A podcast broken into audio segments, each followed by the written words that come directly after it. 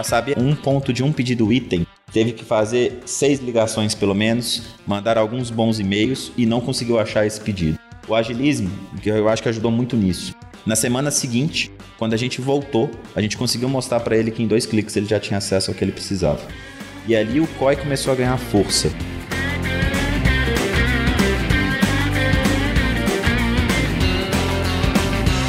Bom dia, boa tarde, boa noite. Vamos começar mais um episódio dos Agilistas. Hoje aqui da página TI, graças a Deus, mais uma vez não estou com Vinição, mas estou aqui com o Rodolfo. Tudo bom, Rodolfo? Olá, Schuster, tudo bem? Bom dia, boa tarde, boa noite. É um prazer, uma honra, uma responsabilidade enorme estar aqui hoje nos Agilistas com essa missão de substituir o Vinição, né? Vamos tentar não deixar o nível cair. que isso? Fácil, substituir o Vinição é fácil. então hoje eu já vou apresentar os convidados. Eu sempre comento isso quando tem certos episódios que a gente gosta muito de fazer porque a gente traz casos reais de empresas que são tradicionais. E eu sempre falo isso porque quando a gente fala em transformação digital, né, em uso do dígito, etc., acho que os ouvintes nossos são muitas empresas tradicionais que querem saber o que fazer, ficam um pouco cansados de sempre ouvir aqueles exemplos de Amazon, né, e, e Uber e etc., que não cria nenhuma identidade com o universo onde eles estão. Que não é uma empresa nativa digital, é uma empresa tradicional que está tentando navegar na onda do digital né, e saber o que fazer. Então hoje nosso caso é sobre a Valorec. Valorec, daqui a pouco né, os nossos convidados vão apresentar a empresa, mas é uma empresa, uma siderúrgica, né, que tem um, um cenário de operações bastante complexo e essa diversidade de operações traz uma necessidade de, de alguma forma, você ter uma visão integrada de todas as operações, o que se chama hoje no mercado de centro de operações integradas. Então, é sobre isso que nós vamos falar hoje, né? Como é que se conduz um projeto desse, quais são os desafios, né? Como é que a gente chega num bom resultado. Estamos aqui então com dois convidados da Valorec. Eu queria que o Rubens se apresentasse. Tudo bom, Rubens? Tudo bom, gente? Boa tarde. Bom dia e boa noite. então, se apresente assim. É, primeiro chama você de Rubinho, né? Isso, Rubinho. Rubinho, Rubinho só se apresente um pouquinho o seu background, o que, que você faz na Valorec. Vamos lá. Eu sou tão tradicional na Valorec quanto a Valorec por si só, né? Eu trago uma carga bem grande dessa tradição. Comecei lá na área de produção mesmo. Eu fui estagiário na área de aciaria. E aí fui contratado como operador de produção e fui trilhando minha carreira, subindo aí junto com os cursos de ensino superior, algumas especializações e tudo mais. E aí tive a oportunidade de trabalhar no supply chain, né? Que aí é o supply chain, assim como o COI, né? Ele é a espinha dorsal que está ligado com todo mundo, então todos os ossos têm que estar nessa espinha dorsal. E aí foi onde me, me chegou esse, justamente esse desafio, né? Como eu vim da base, trabalhei nas duas áreas de produção, tive alguns conhecimentos legais, né? tanto da parte de baixo quanto da parte de cima, algumas estratégias. Então o pessoal me viu com potencial de fazer essa interligação e colocar o COI sair dessa tradição de 70 anos de Valorec, né? Começou ali na, na parte alemã, virou francesa, teve um, um pedacinho de japonês e tudo mais, mas a tradição é bem enraizada. Não, você sabe que eu já fiz estágio na, na Manusman, que era antes. Ah, é? Ah, legal. Em 1995. ah, que eu legal. fiz um estágio lá. Logo antes de eu ir para a TAM, que depois foi a empresa que eu fiquei, né, que foi comprada, eu fiz estágio lá. É, na época eu estava instalando uma prensa lá de não sei quantas toneladas. Isso aí que história bem antiga, né? E estamos aqui também com o Henrique Milagres, chamava-se de Milagres, não é isso? Geralmente como é conhecido. Parente lá do goleiro do América, deve sempre ter essa piada aí, né? Tem, não, cara? então, bom dia, boa tarde, boa noite.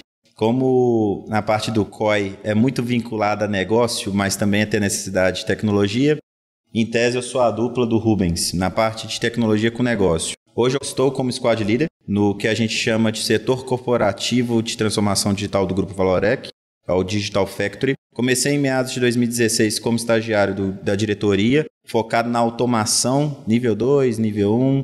E por volta de 2016, a Valorec começou a fazer um processo de transformação forte digital. A Valorec tem uma curiosidade que, mesmo sendo uma empresa extremamente tradicional, em alguns pontos ela já tem potenciais de transformação. O engenheiro de controle de automação geralmente tem na indústria 1, 2, 3, 4, 5 por setor. A Valorec não, ela já chegou até até 70 profissionais no mesmo setor. E em 2017, 2016, fizemos uma parceria com a AWS e foi o momento que a gente começou a ir para o ramo de digital mesmo. E a gente vai comentar mais à frente. O COI de fato foi inicializado em 2021, mas como processo desde 2019. É muito bacana, nós temos muita coisa para falar aqui. Então, Rubens, você podia, representando o negócio, primeiro, uma pincelada muito rápida do que é a Valorec, essa complexidade, né? Quando você fala dessa suspensa com supply chain, o que, que envolve isso? E aí, à luz desse cenário, como é que surge essa necessidade de fazer um centro de operações integrado? Tá, vamos lá. A nossa planta, o COI, né, nasceu originalmente aqui no, na planta mais completa que a gente tem. Então ela começa desde a etapa de produção de ferro gusa, o alto forno. A gente tem a parte de aciaria, que é a produção de aço líquido também. Parte por isso, a gente tem três laminadores, que é onde a gente perfura e começa a fabricação do tubo. Acompanhando cada um dos três laminadores, nós temos três processos de têmpera, que é aquele processo bem, bem metalúrgico, de temperar o aço, deixá-lo mais duro, mais resistente. A gente tem algumas etapas de acabamento para começar a entregar para o cliente, né? Então a gente começa, alguns materiais são rosqueados, a gente faz realmente um, um processo de, de rosca, igual o tubo de casa mesmo, tem aquela luva, tem a rosca. Mas o produto final é sempre os tubos sem costura, não é isso? Sempre tubo sem costura, sempre tubo sem costura. E aí alguns são aplicados né, no segmento de óleo e gás, que são esses rosqueados. Tem alguns que são aplicados, né, não tem o rosqueamento, mas a gente já começa a fazer um revestimento. Alguns vão para o segmento de indústria, segmento automotivo. Então, assim, falando em números, a gente tem produto lá que sai com um, um diâmetro de 16 polegadas, até um produto que sai com o diâmetro do refil da caneta BIC. E tudo na mesma planta. E assim, então a gente tem um produto ali que sai com uma tonelada, tem um produto que sai com 5 quilos. Então, assim, a nossa gama de produto é muito grande, muito complexa, né? E aí a gente, junto com isso, a gente tem um mercado muito complexo, né? Então a gente tem, durante muito tempo, a gente vendia muito só para o mercado interno, é, muito para Petrobras, muito com aquele comércio local. E ao longo do tempo a gente foi migrando muito nossas atividades para o mercado externo, né? Então, a, como a gente tem plantas em outras unidades do mundo, e a gente viu que essa complexidade, por aqui ter uma, uma planta completa de ponta a ponta, muita demanda vinha para cá. E na que a demanda vinha para cá, a gente começava assim, pô, como é que está cada pedido? Qual pedido que eu vou dar prioridade? Eu não sei de forma instantânea rastrear um pedido, né? Não sabia até antes da implementação do COI. E essa demora para responder essas perguntas, essa demora para ter respostas rápidas, para devolver para o meu cliente um cenário. Né? Assim, dá um exemplo rápido da Amazon. Você faz um pedido, você entra no site, você sabe como é que está seu pedido. Até então, para você entrar no site e saber como é que está o seu pedido, você precisava fazer umas três ligações antes, mandar alguns WhatsApp, mandar uns e-mails, né, e tal. Então foi aí que começou a nascer essa necessidade, para a gente tomar algumas decisões mais reativas, né, mais rápidas ali, mais nervosas, para a gente estar tá realmente no ritmo do mercado. Interessante, né? Porque o... a gente fala que tem que ser customer centric, que muita gente pensa que é só para B2C, né? E aqui é B2B, e a experiência que o cliente espera é a mesma experiência que ele está acostumado aí no B2C, né? É então, ou seja, surge como o cliente puxando para um tipo de experiência. Ele devia pensar exatamente igual você, né? Se eu posso ver o meu pedido na Amazon, por que, que eu não posso ver meu pedido aqui, né? A expectativa fica muito alta, né? Exatamente. E aí, como é que começou isso, Milagres? Né? Aí essa, essa necessidade, essa é a dupla né, do, do Rubens, né? Do, do Rubinho, né? Como é que essa necessidade se, se traduz aí? Como é que começa? Porque o supply chain é complexo, né? Exato. Tem várias plantas. Como é que se fatia um problema desse? Sabe? Como é que você... E quando começou isso, né? E... Foi muito interessante, porque quando a gente começa a fazer um pouco de marketing COI, não existe uma maneira certa de ser inicializado. A Valorec eu brinco que foi um processo talvez inverso do que, por exemplo, foi o da Vale, que é um dos mais considerados consolidados hoje. Em 2016, a gente teve uma necessidade, trabalhando para a Petrobras, um pouco disso que você falou, transformar para eles uma questão B2C para B2B.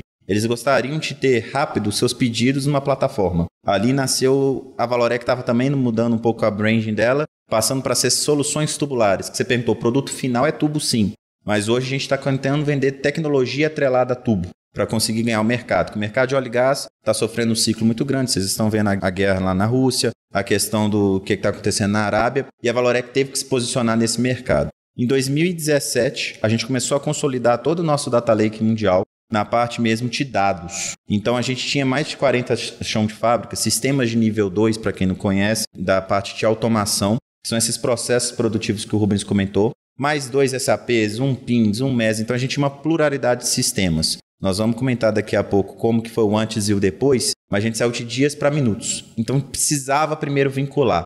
E por volta de 2019 veio a McKinsey para comentar sobre a parte de Nerve Center, que são as maturidades do que ela chama de estágios de centros de operações. E por volta de 2019, aí o supply chain, via o presidente da empresa, precisou fazer uma costura de necessidade de transformação. E aí se dedicou um braço de um time de tecnologia, que era um antigo time de automação, que depois virou esse time corporativo que eu expliquei, e a parte supply. Por que não produção? Por que não qualidade? Por que não outras áreas? Exatamente porque o supply é a capilaridade do grupo. Então começou ali e aí foi expandindo. Então foi um processo um pouco inverso do tradicional. E agora nós estamos trabalhando na parte de reestruturação de processo. Então o que, que nós fizemos primeiro é traga todas as informações de uma maneira rápida e praticamente instantânea. Conseguimos. Agora é, dado que nós temos aqui, como mudar o nosso processo para responder melhor aos nossos clientes. Então, de maneira geral, essa foi a forma que nós estamos fazendo ainda, né? Hoje na terceira fase do que a gente chama de COI. Entendi. Então, primeiro vocês, digamos assim, arrumaram a casa no chão de fábrica. Isso. Porque quem, quem assim, eu, eu como trabalhei no meu background, eu trabalhei muitos anos com TI industrial, né? A gente sabe que o chão de fábrica, né, cara? Exato. É, você tem várias plantas com várias realidades, equipamentos com idades diferentes, sistemas diferentes, né? Tem umas escadas diferentes, Exato. etc. Então, é, um, é muito mais trabalhoso que se imagina isso, né, cara? De, Muito. Porque a TI mais corporativa, ela tem um lado onde você impõe uma padronização, né? Mais fácil porque você não tem a realidade física com a qual você tem que lidar, né? Você, você meio que impõe, né? Agora a planta não, né, cara? Você tem não sei quantas plantas, lá tem um equipamento que veio com um computador de processo, o outro veio com outro, e aquilo ali, né, cara? Você não vai. Então, primeiro vocês deram uma aplainada nisso, Isso. digamos assim. E aí, uma vez que vocês conseguiram começar a ler as informações de forma confiável, Isso. Aí eu só só vendo se eu entendi bem. Vocês pensaram o seguinte: primeiro, o uso bom dessas informações é para alimentar o supply chain, para o supply chain poder mostrar agora onde está um pedido de um cliente. É exatamente É isso. isso aí, tomar a decisão mais rápido. E, e, assim, fazendo um, um link, né? Tem até um podcast que os meninos daqui me indicaram um para escutar, que é o Alimentando os Tigres, né? Aham. E aí, na hora que a gente começou a desenvolver essa questão, assim, né? Vamos fazer de forma contrária, vamos estruturar bem a base, né? E aí a gente começa a trazer depois algum, algum visual, começa a trazer algumas coisas mais assim. E aí começaram a vir as ansiedades, né? Porque a ansiedade fala assim, pô, nós estamos colocando dinheiro, que horas que eu vou ver? Porque se o cara não tá vendo, né, uma tela bonita, uma televisão cheia de indicadores coloridos, KPI, gráfico gráfico para cá, ele não acredita que o negócio funciona. É, assim, muitas das vezes escutamos o termo, né? Que dia que a cabeça de bacalhau vai deixar de existir vai virar uma tela de computador, um monitor. E aí a gente tinha que ficar segurando ali, vamos entregar aos poucos. Então toma aqui um pequenozinho, um MVPzinho pequenininho aqui, para te alimentar um pouquinho, mas a televisão vai ficar um pouquinho mais para frente. Vamos estruturar a base. E esse é um ponto interessante que o Rubens comentou, porque na parte que você faz uma venda do COI dentro de uma empresa tradicional, o visual conta mais às vezes. Às vezes não somente a solução do que você tem o seu problema. É um mal, entre aspas, que a gente pode falar do benchmarking de outras realidades. Por exemplo, apesar de não ser uma volumetria tão grande como a Ma- a Amazon, que tem milhões de produtos, a Valorec, para um tipo de produto siderúrgico, nós conseguimos às vezes até 60 mil tipos de produtos, correto? Então, é um número grande de rastreabilidade. E as pessoas começaram a ver benchmarkings com outras empresas do mesmo porte da Valorec, com os famosos telões. E como a gente vai fazer isso? Porque a nossa realidade, agora, depois de quase dois anos e meio de projeto, que estamos começando a pensar em centro de operação, mesmo físico. Nós criamos o que a gente chama de centro de operações virtual. É a parte de rotina de trabalho. Então a gente foi muito mais para a parte operacional. Por que disso? Vale a pena comentar que a venda do projeto foi em 2019, em novembro, e em março começou a pandemia mundial. Então todo o nosso processo praticamente se que mudou. fazer uma sala, né? E exatamente isso. sentido. E todo mundo estava com essa ideia de centro de operações físicas. O Rodolfo deve lembrar muito bem. A gente começou a trabalhar junto com a DTI para se criar as televisões. Seriam seis. E muito repentino tivemos que trocar. Opa, agora a gente vai trabalhar na rotina. E é outro tipo de projeto, outro tipo de interface, com o mesmo tipo de escopo vendido ou protegido perante uma diretoria. Interessante demais, né? Você vê. Ainda bem que teve essa pessoa ser um projeto de escopo fechado, né? Por exemplo. Fazer a, a televisão. Acabaram aí. Exato. Verdade. É, Rodolfo, como é que nós entramos nessa aí? Conta como é que foi a nossa entrada nesse cenário. Então, desde quando a Valorec nos procurou para esse desenvolvimento do COI, a gente já começou junto deles, né? Primeiro entendendo como que a gente conseguiria ir atrás de todos esses dados que, igual eles falaram, estava meio disperso lá dentro da empresa, em planilhas de Excel, em sistemas, em, sei lá, em mais diversos armazenamentos diferentes. Tinha até papel de pão. É, eu imagino, eu imagino.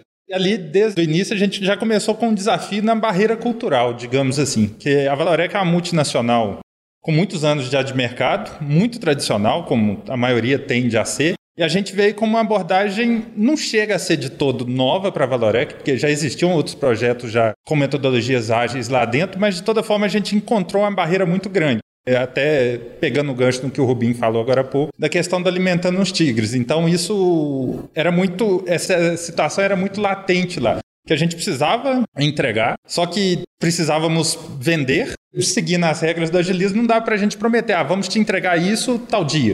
Porque a gente não sabe, igual o Milagres falou agora há pouco, começamos a mexer com o telão, num momento era prioridade máxima, do dia para a noite já não era mais prioridade. Então, joga tudo fora e vamos, vamos para outra prioridade. Nesse início foi um choque muito grande. Acho que esse choque cultural talvez tenha sido o maior risco que o projeto passou ali no, no início dessa parceria. E sabe, Rodolfo, vou te falar uma coisa. Eu acho que é totalmente entendível, ainda mais no ambiente industrial, porque a engenharia que você tem investimento de capital, ela segue uma lógica diferente.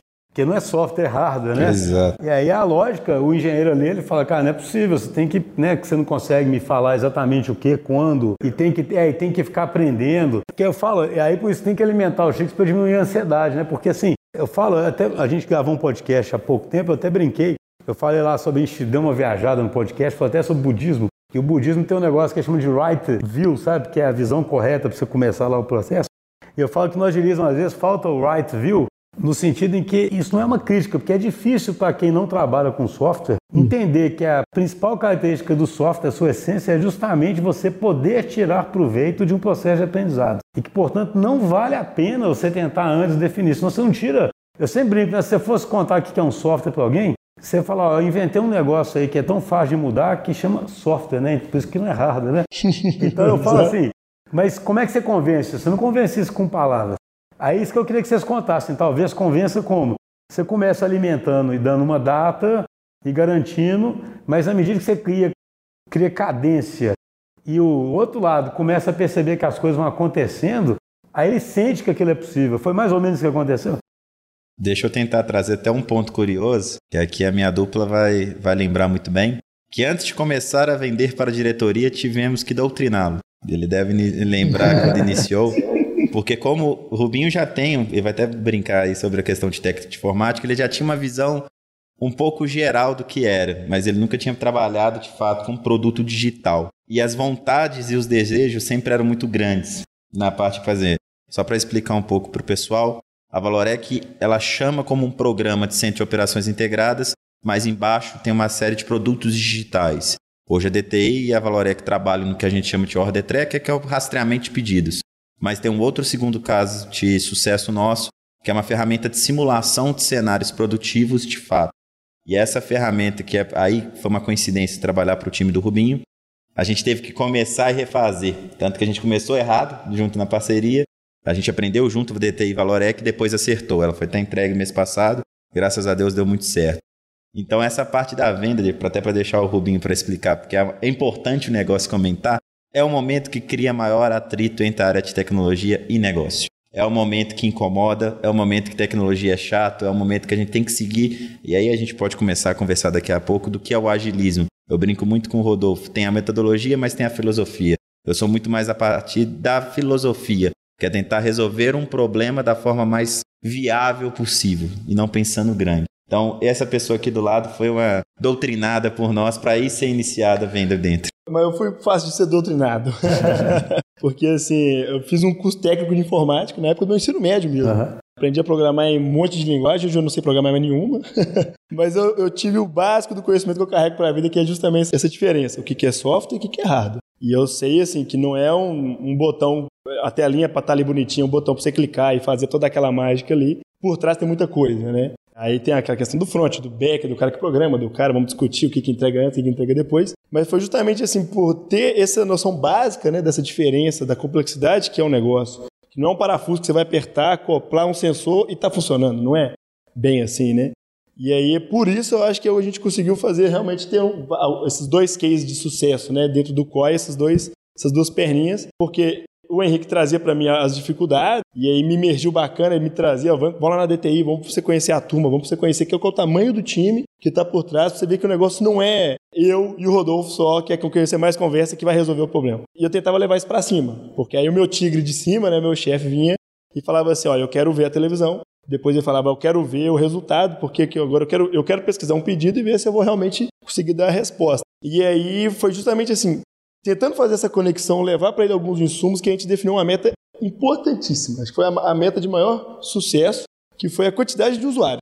Que eu falava com ele assim, né, pô, então se hoje eu tenho um usuário que é o Rubim, e eu vou me desafio com vocês aí que a gente tenha um case de sucesso que é realmente ter mais usuários e que o usuário fique cada vez mais tempo, que sejam mais usuários diferentes, vamos começar a criar logins, logins, logins. E o negócio foi justamente assim. Então, quando ele vinha trazendo a ansiedade dele, me entre... a fome do tigre, né? Me entregue aqui alguma coisa, eu falava assim: olha, eu não tenho televisão, mas eu já tenho da semana passada para essa 30 usuários novos. E aí eu fui começando a saciar e conseguimos modelar bem o negócio. O Rubim Milagres, é a dúvida que me surge aqui.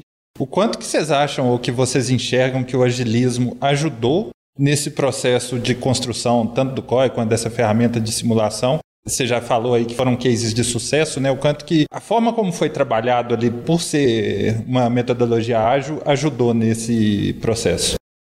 Eu posso comentar. Hoje a gente dividiu em fases e vamos pegar do que foi a primeira fase para a terceira fase. Acabou que a Valorec está no processo também de reconstrução, colocar o foco novamente no Brasil. Tivemos uma troca entre presidente do lado sul-americano, então já está um cenário um pouco de mudanças propícias para isso. Mas eu acho que o agilismo ajudou principalmente em alinhar o tipo de comunicação e a expectativa. Na primeira proposta, Rodolfo deve lembrar muito bem, a gente prometeu muito, inclusive o que, como, quando, mesmo nós não tendo noção de nada. E a gente entregou um projeto completamente diferente no final. E isso não foi um caso de falha. Na realidade, claro que teve alguns ruídos, mas a gente saiu de uma proposta que a gente tinha imaginado A e foi entregue um B. Mas só para vocês saberem, por volta da entrega, isso foi iniciado por volta de março. Na entrega por volta de agosto, eu e o Rubens nós fomos para o Rio de Janeiro para entender a operação. Porque como a gente precisava entender não só a produção, mas a distribuição também da Valorec para o mercado externo, Lá existe uma operação nossa de porto. E o chefe do Rubens na época, trabalhando responsável pela área de supply, isso me marcou muito. Para saber um ponto de um pedido item, teve que fazer seis ligações pelo menos, mandar alguns bons e-mails e não conseguiu achar esse pedido. O agilismo, que eu acho que ajudou muito nisso. Na semana seguinte, quando a gente voltou, a gente conseguiu mostrar para ele que em dois cliques ele já tinha acesso ao que ele precisava. E ali o COI começou a ganhar força. Então, o agilismo, claro que teve a parte de modus operandi do nosso time, que a gente pode dividir o time técnico, o time de negócio e a parte de gestão. Nosso time técnico sempre nasceu na parte ágil. Negócios estamos doutrinando. A parte de diretoria, eu acho que ainda é um caminho natural ir para qualquer empresa fazendo um benchmark não só para uma indústria de base, mas também, por exemplo, automobilismo, parte de distribuição. Eu tenho amigos no Mercado Livre, amigos na Amazon, amigos na Localiza, todos falam sobre isso, essa dificuldade em como a alta gestão tem a entender, que é um pouco do que o Schuster comentou. Geralmente se trabalha somente OPEX e CAPEX e aqui dali é preciso do quê e quando para agora e palpável. E o agilismo veio para isso. Hoje, na defesa do projeto, que aconteceu no último mês, e agora a gente tem mais essa parceria por nos próximos quatro meses nessa fase, foi exatamente nisso. Nós já não prometemos tudo, mas prometemos um tipo de problema a ser resolvido. O como? Claro que nós já temos ideias, já temos insights, mas vai ser feito à medida do possível do projeto. Então acho que foi uma mudança um pouco de cabeça. É a comunicação, é o modus operandi de como foi essa conversa, sabe? Certo. Eu, eu, acho que é só importante complementar, se você me permite. Quando você fala que prometeu A e no final entregou B ou C, não é porque você prometeu coisa errada ou, sei lá, prometeu vender os sonhos que eram impossíveis. É porque no meio do caminho as coisas mudaram, e mudaram muito. Igual você falou, o caso do pessoal lá do Porto, que precisava fazer seis ligações para identificar onde que estava o pedido. Então, pelo menos eu enxergo que, por mais que tenha sido um motivo de conflito no início, o agilismo caiu como uma luva para a forma como veio a operar a Valorec nesse caso do COI, né? E a essência é essa, né? Porque assim, você imagina, né?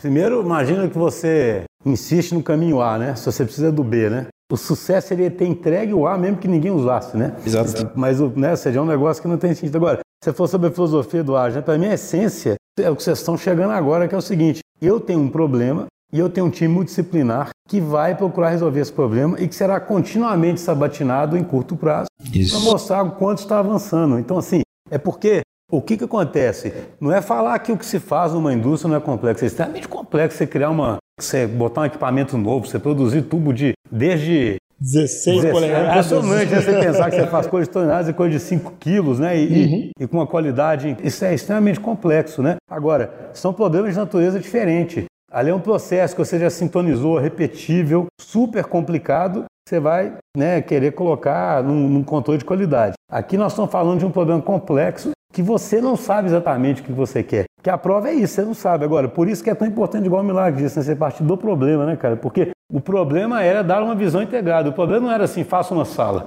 Sabe? É não era isso. Ah, faça uma sala que uhum. eu tenho uma televisão. Não é a definição do problema. É isso aí. Então, você partir da definição do problema, mas aí é isso que eu te perguntar. Agora, você representando o negócio. Hoje você já fica mais confiante, já sente. Tigres já estão um pouquinho mais mansinhos, assim? Estão bem mansinhos, bem mansinhos. O mais importante, assim, dos vários tigres que a gente tinha, né? Esse caso do, do Porto aí, né? Era um dos tigres que sempre apostou muito no projeto. Ele sempre acreditou muito ali, então ele comprou muita briga com a gente e tal, porque ele via que realmente ele precisava dessa resposta e ele era cobrado por isso também, então a gente dividia muita bola ali. E aí, aos poucos, quando a gente foi conseguindo alimentar o primeiro tigre, vamos falar assim, o tigre está mais próximo de mim aqui, vou alimentar, que é tá mais fácil dele me morder aqui, esse cara aqui. E ele conseguiu também ir disseminando essa ideia, essa cultura, né? Que assim, a gente teve, teve que fazer um movimento. É, é, bem horizontal, com o pessoal mesmo, assim, do... É, eu sou da área de supply, então o pessoal da área de vendas que eu teria que convencê-los também a usar, mostrar valor do produto para eles. Ao pessoal do laboratório, que também eu tive que mostrar o valor para eles e trazê-los para o time para ajudar no desenvolvimento, porque a ferramenta não é só para o supply chain. A ferramenta, no final de tudo, é uma ferramenta para a Valorec. Então, assim, independente do setor que você estiver, você consegue ter a estabilidade do pedido de ponta a ponta. E aí, isso conseguiu ir saciando um pouco esse anseio dos tigres, né? Fomos subindo um pouco essa firmeza do pessoal. E aí o negócio virou uma coisa orgânica. E o cara viu assim, pô, o cara tá lá no ponto da cadeia. E aí ele precisava da informação, não precisava mais fazer tanta ligação, não precisava mandar WhatsApp, ele tinha resposta ali, a pronta entrega. Às vezes a resposta estava ali, não estava na cor que ele queria. E aí eu queria fazer um gancho com a pergunta do, do Rodolfo justamente por isso. Pô, não estava na cor que ele queria. Ele ligava pra gente e a gente perguntava, que cor que você quer? E aí vamos construir junto então. Aí na outra semana já trazia ele para participar da reunião com a gente, ele já ia construindo junto e já agradava ele também. E aí é uma ferramenta assim, e evoluindo continuamente, né? Assim, é isso aí. É o que eu falo. Cara, para mim esse é o segredo do troço, essa cadência. O ouvinte não tá vindo fazer assim com a mão, né? É, mas para mim a cadência é o segredo de tudo. Se você entrega constantemente com cadência, porque imagina, o pessoal tem motivos para suspeitar da TI, né? A TI, tradicionalmente, ela não entrega, quando entrega não é o que você quer, e demora, etc, etc. Por isso que surgiu toda essa revolução. Eu falo, essa revolução é antiga, porque ela não tem a ver só com o mundo digital de nada, tem a ver com como fazer softwares. A conclusão dos agilistas é que fazer software pela sua natureza, você tem que fazer de uma forma evolutiva. Isso lá em 1999, né? Então, assim, é uma conclusão antiga, entendeu? não é uma coisa nova, mas que é difícil de, de entender. Mas quando o tigre sai de um cenário onde ele tem motivo para ser tigre, porque ele nunca é satisfeito, e aí de repente ele fala, cara, eu posso confiar nesse povo, olha, não é só que eles me entregam, eles estão preocupados com o negócio. Que aí é outra coisa que eu acho fundamental. Você muda a, a linguagem, não é assim, Sim. preocupado em entregar a funcionalidade, não estou preocupado com o negócio. É isso que eu queria perguntar para vocês. E como é que vocês têm medido o sucesso? Vocês começaram ali medindo quantidade de usuários, mas que tipo de média? Como é que vocês estão acompanhando o sucesso do COI? Eu acho que tem duas formas de enxergar isso. Vamos usar a palavra que o Rubens usou para dar continuidade. O que é o chamado cadência que você comentou, mas o orgânico? Antigamente a gente tinha somente o tigre. Era só a pessoa que queria cobrar e saber. E estava certo. Porque nesse momento de reconstrução é o típico projeto que precisa de um investimento alto num primeiro momento, mas que espera-se o retorno para aumentar a competitividade. Hoje, a primeira métrica que eu uso como squad leader responsável pelo projeto é tipos de departamentos completamente diferentes que às vezes nós nem conversamos sobre, fazendo a potencialização do produto. Rubens pode conversar até melhor sobre isso, mas hoje já existem áreas que a gente nunca teve uma reunião sequer que pediu para fazer um treinamento e inclusão na rotina para todo o setor de 30 pessoas. Tem pessoas na França, tem pessoas nos Estados Unidos. No Brasil, áreas que tradicionalmente não trabalham com tecnologia, hoje já estão vindo. Amanhã, por exemplo, já tem mais um treinamento. Então, essa parte foi muito interessante. A segunda. Uma adesão voluntária, né? Exato. né? Não é nem a necessidade de um change manager, né? Exato. É muito legal isso, cara. Mas eles já viram, ouviram falar e quero participar. E o que, que é isso aí? É para comer, para beber? Deixa eu conhecer, pelo menos para que seja criticar. E acabou usando. A segunda, na defesa do nosso projeto, que eu imagino que a grande maioria das empresas também tradicionais, existe a necessidade de proteção perante a um fórum. Nesse fórum, diretores secundários ou outros tipos de superintendentes fizeram a proteção em conjunto com a gente. Então não foi só o nosso time fazendo. Exatamente, porque se eu preciso dessa ferramenta para isso, para ajudar meu time. Outro ponto claro, aí sim o Rubens pode começar a comentar até um pouco do Simulation Tool, foi o ganho de processo, que é a parte do, do que, que nós fizemos. Só para explicar, pessoal, Simulation Tool é parte do COI. É. Isso. Ele, ele é, uma, é uma parte do COI que o ele... Track e o Simulation Tool, né? Isso. O Track é essa rastreabilidade de ponta a ponta em tempo real, real time, eu sei o que está acontecendo, né? Um, bem uma rastreabilidade mesmo. E o Simulation Tool é um modelo otimizador que a gente faz cenários de planejamento ali muito, muito rápidos. E aí era um negócio que se gastava assim para lá de dias para construir um cenário. Hoje a gente gasta minutos para construir três, quatro, cinco cenários. Então, assim, a gente traz uma resposta muito mais rápida do que, que vai vir para frente da empresa, qual é a decisão que a gente tinha que tomar da empresa, para direcionar ali no, tempo certo. Antes, você gastava cinco dias, quando você tomava a decisão, já tinha passado muita água, já estava morta, né? Uhum. Então, assim, essa foi uma métrica de muito sucesso, assim, de, que mede realmente o sucesso, que é eu saí de tanto tempo para construir um cenário, errado, ou com alguns erros, ou com algumas faltas, baixas aderências. Hoje eu consigo construir quatro, cinco cenários com um décimo do tempo e muito mais assertivo. E eu tenho uma plataforma amigável, eu tenho um lugar que eu sou autônomo, eu tenho total autonomia, eu consigo trabalhar sozinho, consigo trabalhar fora de horário, dentro do horário, enfim. É um negócio que abriu muito o leque para a gente, sabe? Abriu muito a nossa cabeça. E eu acho que assim que o, o maior medidor, né, o maior indicador de sucesso para mim, né, foi justamente nessa última defesa que a gente fez, que diferente de todas as outras defesas que a gente fez, a gente tinha que levar um payback. A gente falou assim, ó, vou precisar de X reais, mas eu prometo um payback aqui em tanto tempo. Nesse, a gente só levou o ganho Indireto. intangível, né? É um ganho intangível. O que é o ganho intangível? É uma qualidade de informação. Nós estamos defendendo um projeto só com esses argumentos. Eu vou ganhar velocidade, vou ganhar qualidade, eu vou responder meu cliente mais rápido, eu vou tomar algumas decisões antecipadas. E em momento nenhum, não é uma hora de defesa ou mais, né? Sofrendo, faz mais as semanas de pré-reuniões, até chegar no último fórum. Em momento nenhum a gente falou, vou te dar um payback em tanto tempo. Não se perguntou sobre isso. E aí eu senti, falei, opa, então agora realmente o pessoal não está preocupado mais com dinheiro. Não está preocupado mais só se vai dar retorno. Agora realmente está preocupado com a qualidade que eu vou agregar para o meu cliente. É um produto realmente de qualidade para o cliente. E dentro disso, só para comentar que eu acho que isso é muito interessante, pelo menos para mim, quando eu fui um dos responsáveis por correr atrás de entender o que é COI, como gestor você consegue proteger um projeto para um local tão complexo e tradicional? Porque é exatamente o payback é sobre isso. No COI a gente até conseguiu amarrar com a operação, mas sendo bem sincero e transparente para todos que estão ouvindo, é muito difícil. É uma arte praticamente, porque muitas das vezes você não sabe qual é o seu retorno, que é o que você comentou. O problema, às vezes, ele é tão amplo que você vai conseguir só nos ganhos intangíveis. E a sugestão é exatamente isso. Foque em um pequeno tipo de problema, tente calculá-lo, e caso não seja possível, e com a gente foi algo nesse sentido, a primeira e a segunda fase, trabalhe para entendimento de ganhos intangíveis. Vá até a área, converse até o porto, no nosso caso, converse com o tipo de cliente, para ali ajudar em OTIF, demurrage, parte de operação, assertividade, entrega, aderência, e aí você conseguir talvez fazer uma amarração de fato de projeto. Ou seja, como você conseguir ter esse ganho. E isso que o Rubens comentou é o maior ganho Hoje, nós conseguimos fazer uma espécie de produto digital que ele vai ajudar a assertividade e não é um payback por conta de A, B ou C. Mas não, a ferramenta é necessária como uma mudança de cultura dentro da Valorec. Então, esses são alguns dos cenários de metas que você nos perguntou, que eu encaro como sucesso no que, que a gente consegue fazer, sabe? Não, interessante, né? porque ela já fica entranhada no negócio de tal forma que ninguém tem dúvida né? que tem que mexer ali. E é interessante também pelo seguinte: Nada impede, na verdade, muito pelo contrário, deve, deve ser feito isso, que o time estabeleça hipóteses de como aquilo vai gerar valor, sabe? E por isso que eu falo, a natureza do problema é tão diferente, às vezes, do tradicional, que o potencial de geração de valor de uma plataforma dessa é enorme.